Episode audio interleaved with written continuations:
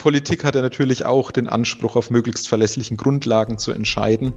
Und äh, da ist dann eben auch die Empfehlung der Vereinten Nationen und die Vorgabe der Europäischen Union, dass man wenigstens alle zehn Jahre einmal die Bevölkerung zählt, um eben solche verlässlichen Grundlagen zu bekommen.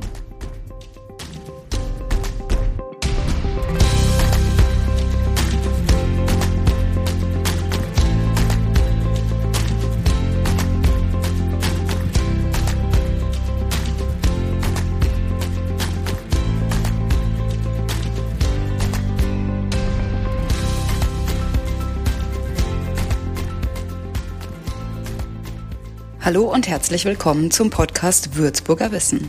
Sie erfahren hier alles rund um Themen der Digitalisierung in Würzburg.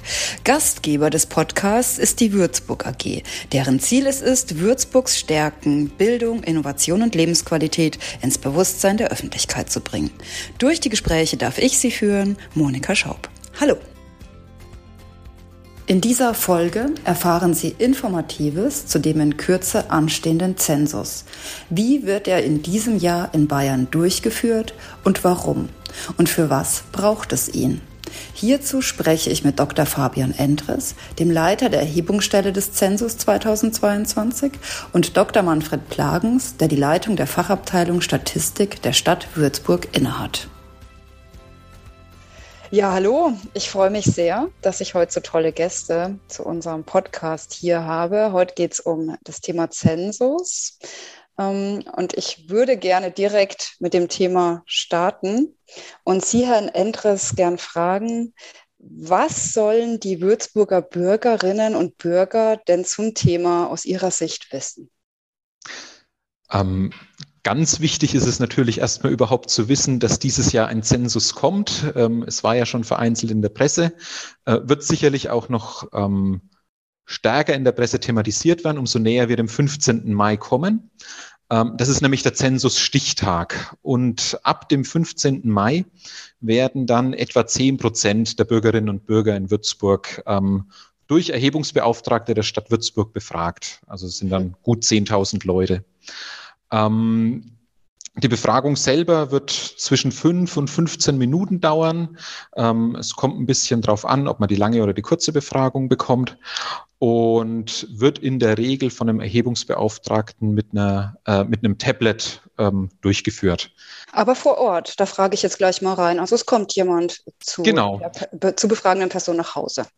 Anfang Mai geht der Erhebungsbeauftragte zu den ihm zugewiesenen Adressen. Also das sind dann ähm, einzelne Häuser. Also ein Haus wird immer komplett befragt und wirft dort eine Karte in den Briefkasten. Auf der wird dann sinngemäß stehen, ich bin Ihr Erhebungsbeauftragter. Sie wurden ausgewählt, beim Zensus befragt zu werden.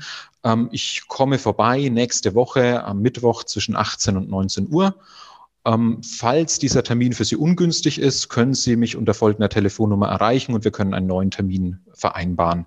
Ähm, da werden die Bürger dann, Bürgerinnen und Bürger das erste Mal erfahren, dass sie für den Zensus ausgewählt wurden. Und wenn der Termin passt, dann braucht man nichts weiter zu machen, als darauf zu warten, dass der Erhebungsbeauftragte dann vorbeikommt. Der wird dann klingeln, wird sich unaufgefordert ausweisen mit seinem Erhebungsbeauftragtenausweis und Personalausweis. Und ähm, dann kann das Interview im Grunde schon losgehen. Mhm. Und ich bekomme also keine Fragen vorab als Bürger, sondern der, der Befragende hat das auf dem Tablet dabei und dann geht's los. Genau. Ähm, die Fragen sind auch ähm, einfach. Also die kann man alle aus dem Stegreif beantworten. Ich denke aber, es wird auch vorher noch in der Presse thematisiert, um was es dann geht. Ähm, Können Sie uns ein paar Fragen schon so mal Genau, also die Befragung Verraten. ist zweigeteilt.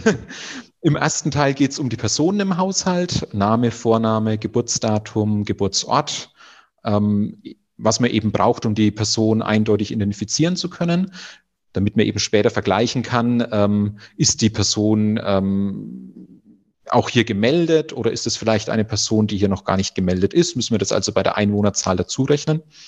Und dann kommen verschiedene Fragen zur Bildung, ähm, also Schulbildung und Ausbildung, zum Beruf, was man genau beruflich macht, ähm, mit wie vielen anderen Personen man im Haushalt wohnt, ähm, eben um diese Ziele des Zensus zu erreichen, zu wissen, wie viele Leute eigentlich in Deutschland wohnen, wie sie leben und wo sie arbeiten. Das ist der erste Teil? Oder war das dann auch der Das ist dann Teil? schon der zweite Teil. Ah ja, okay. Also dann insgesamt 15 bis 20 Minuten für all diese. Nee, das ist zu lang. 5 bis so. 15. Ach, 5 bis 15, okay, ja. Gut. Also, also wir haben es mal in der Erhebungsstelle gemacht, wir sind auf 10 Minuten gekommen. Mhm. Okay. okay. Und dann kommt es eben drauf an, ähm, wenn da jemand wenig Zeit hat und schnell durchgeht, geht es natürlich etwas schneller.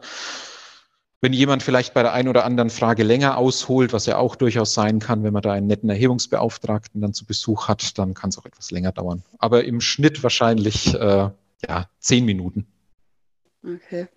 Ähm, was man darf und was man nicht darf, das würde ich gerne ein bisschen nach hinten stellen erstmal. Ähm, was ich mich natürlich sofort frage, ich bekomme so eine Karte, kann ich die bei meinem Nachbarn einschmeißen eigentlich auch. Aber das äh, klären wir vielleicht dann im Anschluss, wenn ähm, Herr Dr. Plagens, Sie sind ja der Leiter der Statistikstelle in Würzburg. Ähm, warum brauchen wir denn die Daten, die der Herr Endres einsammelt, überhaupt? Haben wir die nicht sowieso? Ähm, wie, ja, das ist eine komplizierte Frage. Also wir haben natürlich äh, Daten äh, von den Einwohnerinnen und Einwohnern, die in Würzburg gemeldet sind. Äh, da ist aber das Problem, dass natürlich auch ähm, manchmal typischer Fall, eine Studentin, Studentin ähm, aus dem europäischen Ausland, studiert hier ein Semester, meldet sich hier äh, ganz brav beim Einwohnermeldeamt an äh, und äh, geht dann wieder nach einem Semester in ihre Heimat zurück und äh, ist dann äh, aber nicht abgemeldet. Und das ist so ein typischer Fall, wo dann einerseits das Melderegister und die wahren Einwohner, die in Würzburg wohnen, dann auseinanderfallen. Von daher äh, ist immer ein Abgleich ähm, in einem gewissen zeitlichen Abstand äh, schon sehr äh, hilfreich und gut, damit äh, dies beides nicht so stark auseinanderläuft. Also einerseits das Melderegister und andererseits die wirkliche äh, Einwohnerzahl. Das ist ein Beispiel und äh, die, mhm. die Daten insgesamt, also es wird ja doch ein bisschen, also eine, eine größere Menge, fünf, fünf bis zehn Minuten an Fragen abgefragt. Mhm kommen da Informationen raus, die ansonsten noch gar nicht. Richtig, genau. Also es gibt natürlich sind. auch Informationen, die eben nicht im äh, Melderegister erfasst äh, sind dann. Wie beispielsweise ähm, der Kollege Entris hat schon darauf hingewiesen, äh, beispielsweise äh, ist ja nicht äh, ein Bildungsabschluss im Melderegister erfasst. Oder es ist auch nicht erfasst, in welchem äh, Bereich jetzt eine Person arbeitet und was sie oder er genau macht dann. Also das heißt, man hat natürlich auch durch den Zensus entsprechend schon in bestimmten Bereichen, die auch wichtig sind, wie Bildung, wie äh, ähm, Wirtschaftsstruktur, dann Daten, die dazukommen dann und äh, die man eigentlich nur über die Zensuserhebung dann bekommt. Ähm, mich würde dann ähm, wirklich auch sehr noch interessieren, wie das jetzt nochmal konkret abläuft. Also Sie haben ja gesagt, erst im Mai weiß man überhaupt Bescheid, ob man befragt wird. Das war jetzt richtig, ne? Im Mai weiß ich es überhaupt. Genau. Weiß man es überhaupt erst.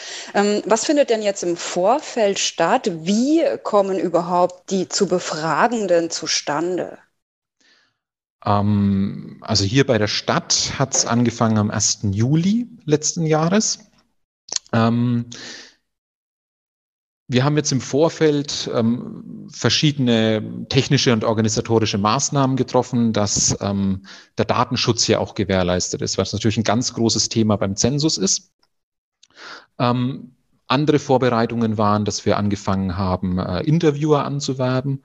Wir brauchen für die Stadt etwa 180 Interviewer, äh, die dann eben zu diesen 10.000 äh, Haushalten gehen und dann auch noch zu den Wohnheimen, die komplett befragt werden. Mhm. Wie ähm, kommen die zustande? Wo kommen sie an die Person? Kann man sich da bewerben? Die Interviewer, ja, da hat man sich bewerben können. Da haben wir auch gleich im August ähm, die Gelegenheit genutzt und haben die Wahlhelfer die bei der Bundestagswahl eingesetzt worden sind. Ähm, denen haben wir einen Flyer beigelegt in ihre Wahlhelferunterlagen, dass die Stadt Würzburg eben Erhebungsbeauftragte sucht und haben dort auch ähm, eine ganz zufriedenstellende Rückmeldung bekommen, ähm, dass da doch viele bereit waren mitzumachen. Ähm, wir sind dann auch an die Presse gegangen haben die Internetseiten der Stadt genutzt, also Facebook-Auftritt, die Stadtseite und haben uns an die FH und an die Uni gewandt, ähm, ob die dort auch diese Information streuen können. Und dort haben wir mittlerweile auch eine ausreichende Zahl an ähm, Interessenten gewinnen können. Also Sie haben genug, an der Stelle braucht man sich nicht mehr zu bewerben. Genau, also Bewerbung ist im Moment auch nicht mehr möglich. Könnte ich mich auch bewerben, dass ich unbedingt befragt werden will? Nein. okay, also das ähm, wird eben im Vorfeld genau. ausgewürfelt. Das läuft alles über das Statistische Bundesamt. Ähm, alle Gemeinden müssen einen Abzug von ihrem Melderegister ans Statistische Bundesamt ähm, übermitteln. Dort wird dann vorab geprüft, ähm, sind diese Angaben auch plausibel, weil ja, wie der Herr Dr. Plagens schon geschildert hat, durch Umzüge kann es passieren, dass eine Person vielleicht an mehreren Orten gemeldet ist, etwa weil es einen Umweg übers Ausland geht, Auslandssemester beispielsweise im Fall von einem Studierenden. Und ähm, da wird dann geprüft, ist es plausibel oder müssen wir dort eine Person löschen? Und aus diesen Daten wird dann eine Stichprobe gezogen. Und etwa zehn Prozent von den Personen, die dann von den Gemeinden gemeldet worden sind, werden dann wieder ausgewählt und kommen in diese Haushaltsstichprobe, werden dann an uns in die Erhebungsstelle übermittelt und wir sorgen dann dafür, dass die dann eben ab dem 15. Mai befragt werden. Ähm, was abgefragt wird, haben Sie ja schon gesagt, es dauert jetzt nicht lang. Ich bekomme also diesen, diesen Zettel in meinen Briefkasten und dann habe ich jetzt vorhin schon angedeutet, kann ich jetzt sagen, ach nö, will ich aber nicht, nehme ich doch die Postkarte, schmeiße sie bei meinem Nachbarn rein. Ja. Wäre ja egal, oder ist ja auch zusammengewürfelt. Ne? Äh, das können Sie natürlich machen. Ähm, es wird aber nichts daran ändern, dass Sie teilnehmen müssen. Achso, also ich als wirklich, also das ist wirklich personengebunden, genau. diese Einladung. Die Person, okay. die ausgewählt worden ist, ist auskunftspflichtig. Es würde dann so ablaufen, der ähm, Erhebungsbeauftragte kommt zu dem vereinbarten Termin zu Ihnen, wird bei Ihnen klingeln. Ähm, weil sie sich natürlich gemerkt haben, dass der da kommt, stellen sie sich äh, tot und öffnen die Tür nicht. Dann würde er ein zweites Kärtchen einwerfen. Mhm, okay. Ähm, dass er sie nicht angetroffen hat und dass er in der kommenden Woche ähm, vorbeikommen wird. Und ähm, wenn sie dann wieder nicht öffnen, dann kann der Erhebungsbeauftragte das zu uns an die Erhebungsstelle geben und wir würden dann anfangen, Briefe zu schreiben. Also erst eine freundliche Erinnerung. Sie bekommen mit diesem Brief dann auch einen Zugang zu einem Online-Formular, wo Sie dann die Befragung selbst ausfüllen können, was ja dann auch recht zügig geht. Und das wird dann sukzessive gesteigert. Also zuerst die freundliche Erinnerung, dann kommt eine Mahnung und dann werden wir schon etwas energischer Sie daran erinnern, dass Sie der Auskunftspflicht okay, nachkommen. Also Auskunftspflicht ist da ja ein großes Thema. Jetzt haben Sie aber schon auch angesprochen, wieso führt man es nicht gleich online durch? Denn wir haben ja auch eine Situation, ähm, eine aktuelle, wo man vielleicht nicht unbedingt äh, fremde Menschen in seiner Wohnung haben will. Das will man vielleicht sowieso auch nicht, aber wir sind ja doch in einer verstärkten Situation, verstärkenden Situation. Ja, um da vielleicht etwas weiter auszuholen. Der Zensus wird ja in allen 16 Bundesländern durchgeführt. In 14 Bundesländern läuft es in etwas so ab, dass der Erhebungsbeauftragte auch zu den Leuten nach Hause kommt, dort aber nur einige wenige Fragen zur Person stellt, eben Name, Geburtsdatum, ähm, eventuell den Familienstand und dann ein Schreiben übergibt, um das Ganze online auszufüllen. Also eine kombinierte Variante. Mhm. Genau, also kurz, kurzes persönliches Interview und dann ähm, das Ganze online. Bayern hat sich dafür entschieden, dass das über ein Tablet oder vorrangig über Tablets laufen soll, ähm, weil man sich davon erhofft, dass die Datenqualität höher ist, wenn die Leute zusammen mit einem Interviewer dieses, äh, den Fragebogen ausfüllen. Dürfen wir es auch draußen auf der Straße machen oder muss die Person dann ins Haus? Nein, nein, nein, die Person, das muss keinesfalls ins Haus. Also niemand muss jemanden ins Haus lassen. Äh, man kann das dann gerne, man kann zusammen auf die Straße gehen, man kann das äh, zwischen Tür und Angel machen. Ähm, Gerade vor dem Hintergrund ähm, der Entwicklung der Corona-Zahlen. Gut, muss man abwarten, wie es dann im Mai ausschaut. Aber kann ich schon verstehen, wenn viele Leute da Vorbehalte haben, jemand in die Wohnung zu lassen.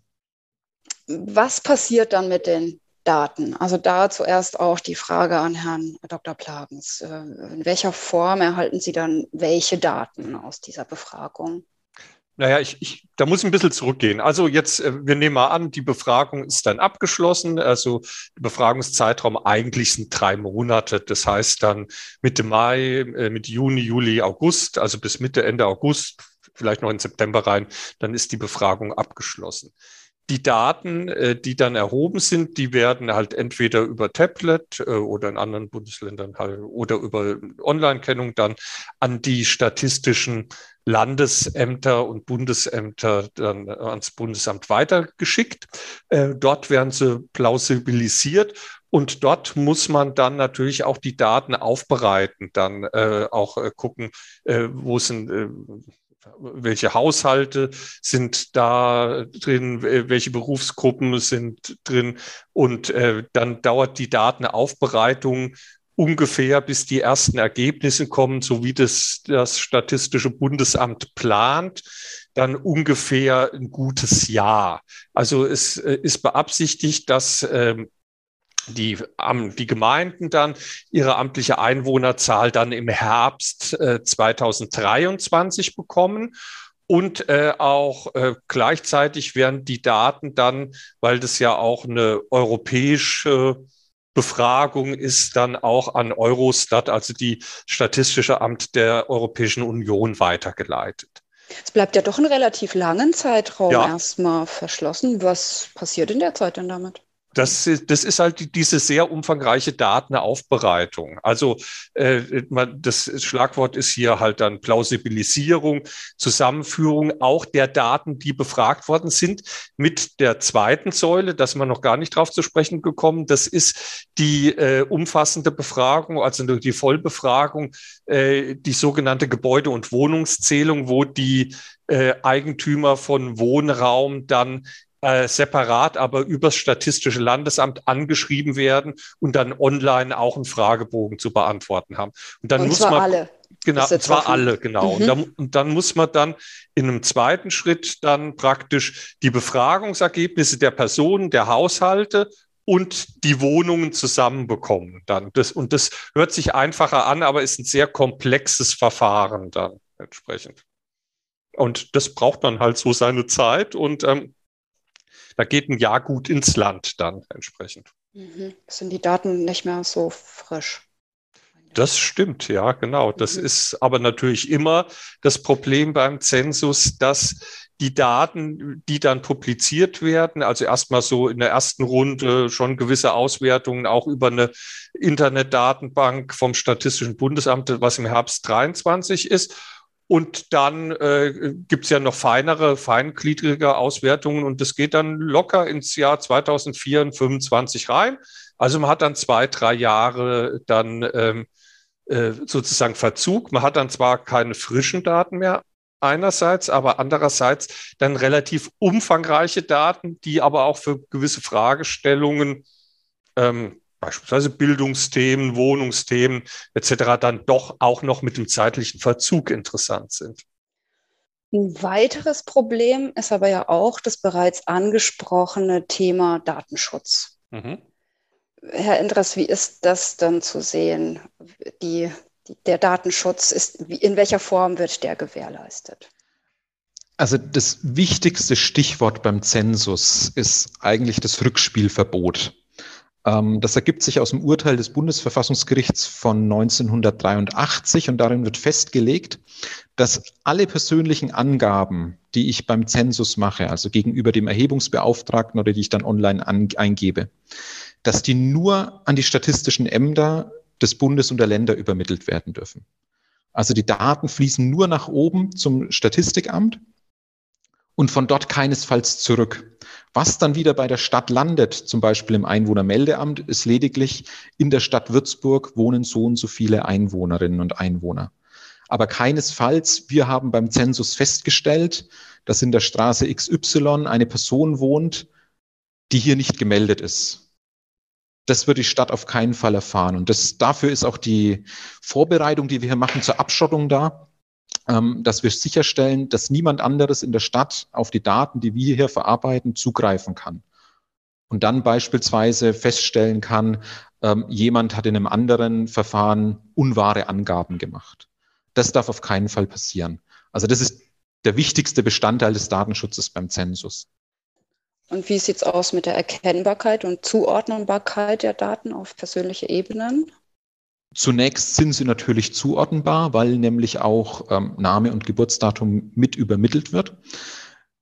Ist allerdings auch so im Zensusgesetz festgelegt und es ist auch festgelegt, wann diese Daten zu löschen sind, nämlich zum nächstmöglichen Zeitpunkt, wenn dann eben die ganzen Plausibilisierungen, Zuordnungen zu Wohnungen und so weiter abgeschlossen sind, dann werden auch diese Daten endgültig gelöscht. Mhm. In welchem Zeitraum ist das jetzt, von dem wir ja gerade gesprochen haben? Das dauert ja schon mal anderthalb Jahre bis. Es ist schon ein, ein, ein längerer Zeitraum, bis das eben abgeschlossen ist. Aber es ist dann auch klar, dass diese Daten an niemand anderen mehr weitergegeben werden. Okay, also an niemand anderen als das Statistische Bundesamt. Genau, die dann auch diese Daten am Ende löschen werden. Wie sehen Sie das denn, Herr Plagens? Ähm, was, was kann man mit den Daten denn dann Wundervolles anfangen, wenn man sie hat? Ja, also ich, wie gesagt, äh, also man hat natürlich immer das Problem, äh, sagen wir mal, dass sie nicht, äh, wie Sie gesagt haben, ganz frisch sind. Das ist klar. Aber trotzdem äh, geben sie dann auch ähm, Erkenntnisse über, also großes Thema ist ja äh, auch Wohnung, Wohnraum, Wohnungsmarkt, äh, über die aktuelle Struktur äh, der, des Wohnungsmarktes, weil, und das glaubt man immer in Deutschland nicht, es gibt ja gar kein allgemeines bundesweites Gebäude- und Wohnungsregister in Deutschland. Ähm, das äh, ist jetzt erst gerade ein großes Projekt, äh, was man in den nächsten Jahren aufbauen möchte. Und der Zensus liefert da dann schon Daten, die dann auch über äh, Gebäude, Wohnungsstruktur, Wohnungsalter, Baualter, ähm, Ausstattung, äh, Heizung etc. Auskunft geben. Also da, das ist schon eine gewichtige Sache. Zweitens äh, das Thema Bildung, äh, wo es ja auch darum geht, äh, welche äh, Bildung, welche Bildungsabschlüsse, ähm, auch äh, Bildungsabschlüsse im Ausland. Äh, das sind äh, so Themen, die da äh, entsprechend zum Thema Bildung auch äh, dann genauere Erkenntnisse liefern und natürlich auch äh, über die Wirtschafts- und Unternehmensstruktur, äh, wenn man Daten abfragt, die äh, entsprechend auch äh, dann eine genaue Zuordnung von Personen äh, zu einem bestimmten Unternehmen, Unternehmensbereich äh, oder Wirtschaftsbereich dann äh, ermöglichen, weil ja hier beispielsweise es so ist, äh, dass natürlich äh, vor allem Selbstständige äh, dann in anderen Registern nur sehr bedingt auftauchen dann. Die sozialversicherungspflichtigen Beschäftigten, die tauchen natürlich dann auch immer bei den Unternehmen und bei der Bundesagentur für Arbeit äh, entsprechend auf, aber äh, Selbstständige äh, eben nicht dann. Und äh, das ist auch ein großer äh, Pluspunkt. Also das heißt, ähm, man kann dann schon über diese den zweiten Teil, wie Herr Endres gesagt hat, der Befragung dann auch, äh, wenn die Daten dann entsprechend plausibilisiert, zusammengefügt, ausgewertet sind, äh, dann durchaus auch äh, Schlüsse ziehen, dann, die auch schon relevant für kommunale, regionale Planungen sind. Wir hatten ja auch bereits mal eine Folge gemacht zum Stichwort Open Data. Sind diese Daten denn auch äh, öffentlich verfügbar? Wer kann die noch einsehen, wenn sie dann aufbereitet sind? Ja, grundsätzlich sind die Daten alle öffentlich einsehbar. Ähm, es unterscheidet sich dann ähm, je nach Nutzer, wie detailliert die Daten sind, die man einsehen kann. Aber was man auf jeden Fall machen kann, für die eigene Gemeinde kann man die aggregierten Ergebnisse sich anschauen und stellenweise dann auch noch etwas genauere Ergebnisse. Mhm, genau, und dann kann ich da vielleicht einhaken. Äh, wir dann als äh, kommunale Statistikstelle unterliegen ja auch, genau wie die Zensusstelle, dann sehr strengen und strikten datenschutzrechtlichen ähm, Anforderungen und wir bekommen dann als kommunale Statistikstelle wahrscheinlich im Frühjahr 2024, Mitte 2024 dann nochmal detaillierte Daten, die wir natürlich dann auch erstmal hier in unserer abgeschlossenen Statistikstelle aufbereiten können und äh, aggregiert äh, dann auch oder nach Datenschutzgesichtspunkten dann auch wieder dann nach außen an die Öffentlichkeit geben können, dann entsprechend. Und die findet man dann auf der Seite der Stadt oder in welcher Form werden die veröffentlicht? Das wird dann äh, auf, entweder auf Seite der Stadt äh, oder auf Seite des städtischen Open Data Portals dann sein. Aber wie gesagt, äh, da äh, geht noch ein bisschen Zeit ins Land. Und äh, man muss dann auch äh, schauen, wie welche Ergebnisse dann da auch ja gut veröffentlichbar sind, damit ja auch immer dann der, dem Datenschutz Genüge getan ist dann.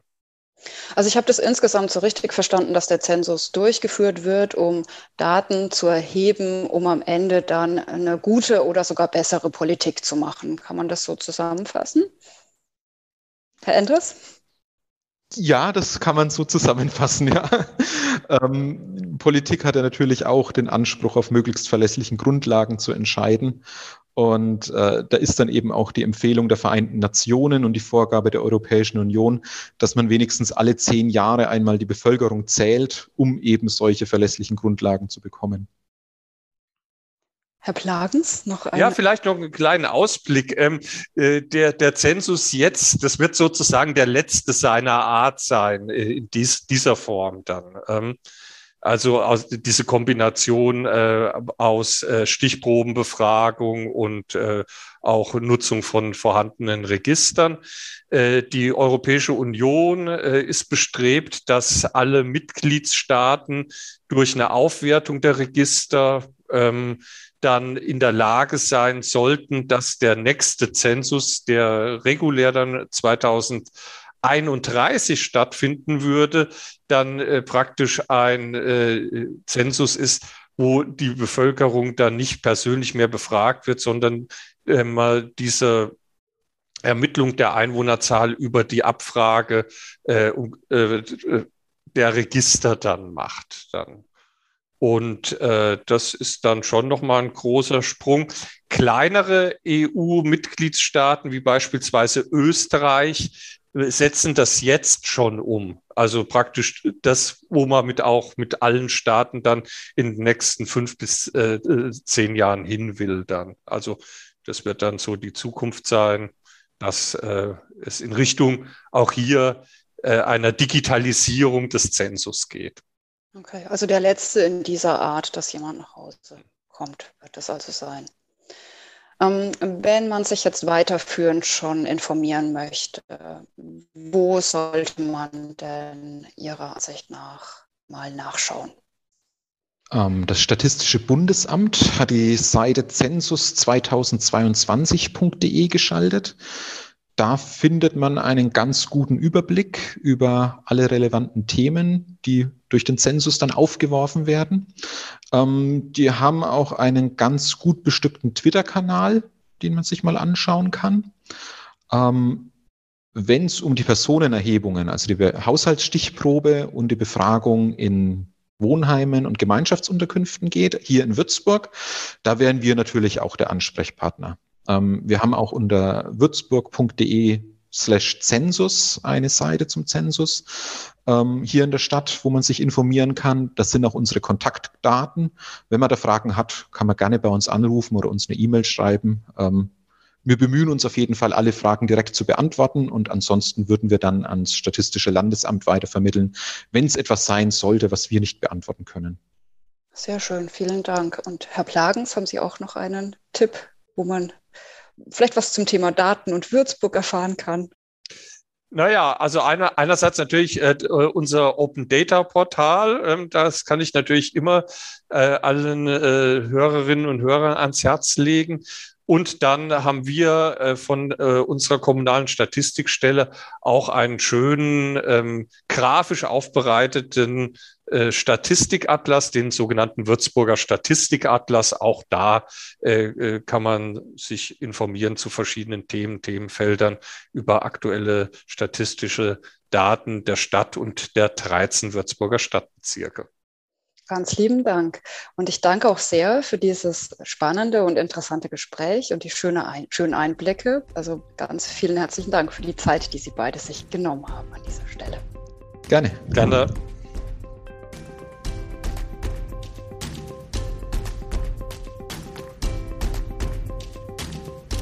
Vielen Dank, dass Sie sich diese Folge des Podcasts Würzburger Wissen angehört haben.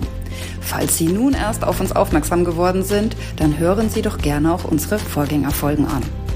Die Würzburg AG als Gastgeberin des Podcasts erreichen Sie zu Feedback, Fragen und Anregungen und gerne auch zum Mitmachen unter mail at würzburg-ag.de.